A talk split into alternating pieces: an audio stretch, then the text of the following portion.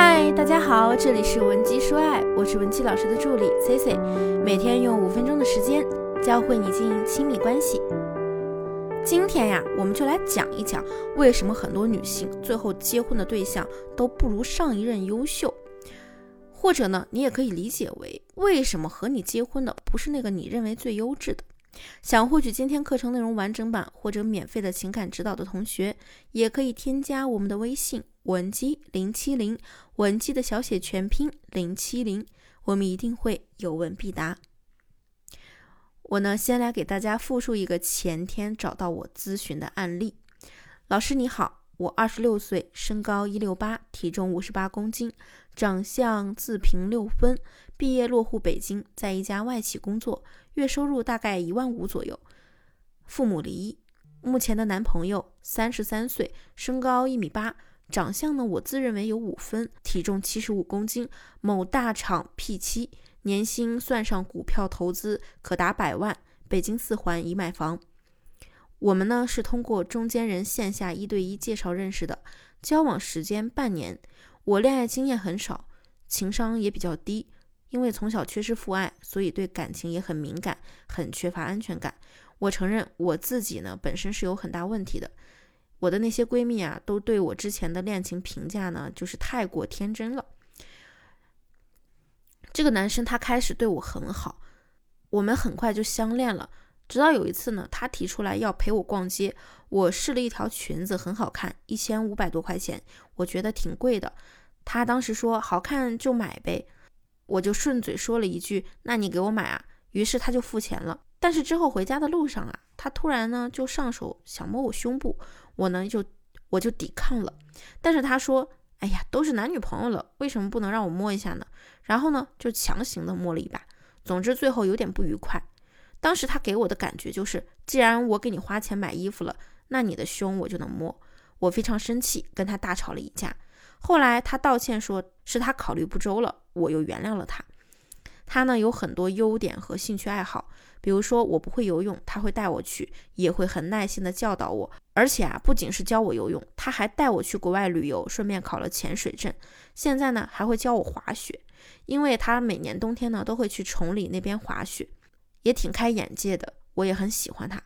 可是交往深入后呢，我越发的觉得，其实他这个人挺小气的。除了我们出去玩的时候，他会多花一些钱，其他时间啊，他从来没有多花一分钱在我身上。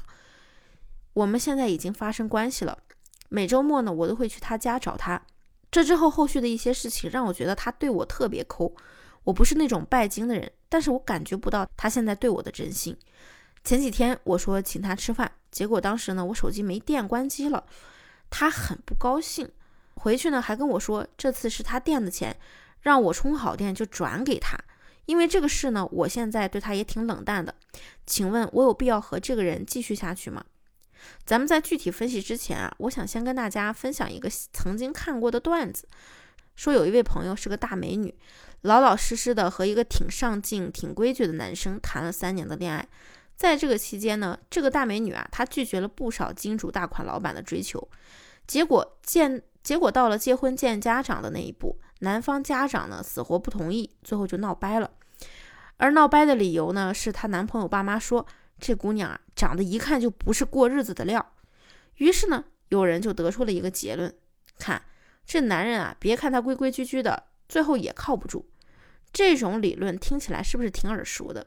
就像很多女生常说的那句：“既然丑的也会出轨，那咱还不如找个帅点的。”更多人呢会通过这个结果得出一个结论，就是果然男人没一个好东西。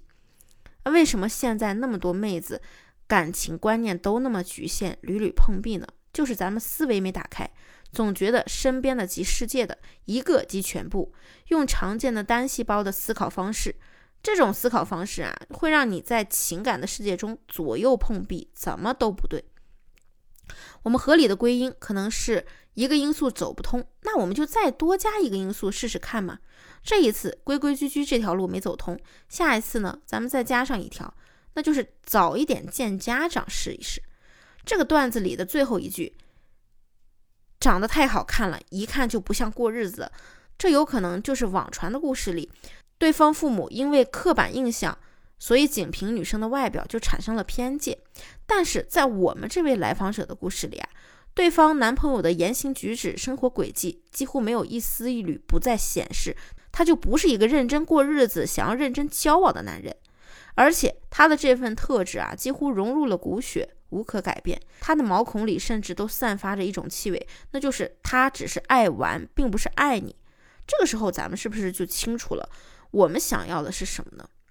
比如案例中的女主，她明显她就是想要结婚的，那这个男人应该是给不了她婚姻的。如果建议姑娘强行离开，我估计她也会舍不得，最终呢就会自我逆向合理化解释。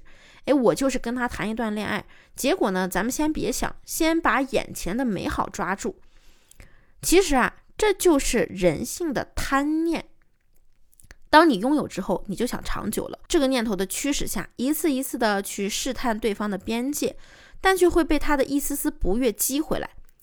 就像是现在，可能你知道你们在一起是没结果的，你也想离开，但是呢，又舍不得离开。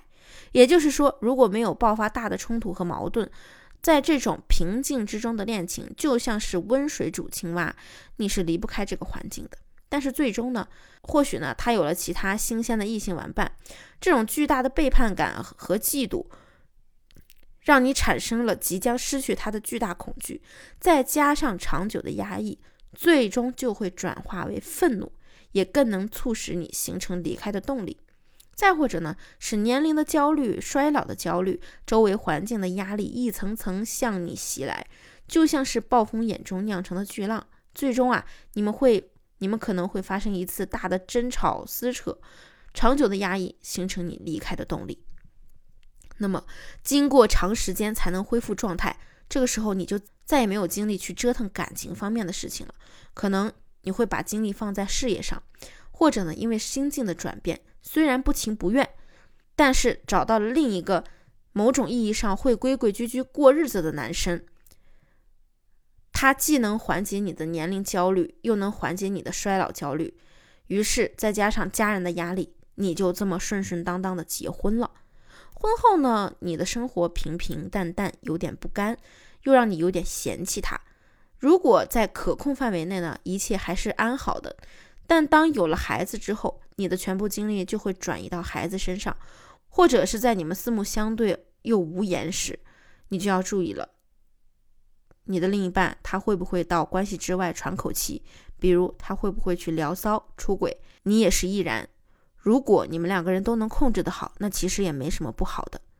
你只需要记住一点：当你想要真正的规规矩矩的过好你的人生，而婚姻又是你的必须计划时，那么把握到不错的男人时啊，不要先想着玩乐，一定要早一点去见家长。好了，如果你有其他的情感问题，想要我们帮助你解决，也可以添加我们的微信文姬零七零，文姬的小写全拼零七零，发送你的具体问题，即可获得一到两小时的免费情感语音指导。我们下期内容再见，文姬说爱，迷茫情场，你的得力军师。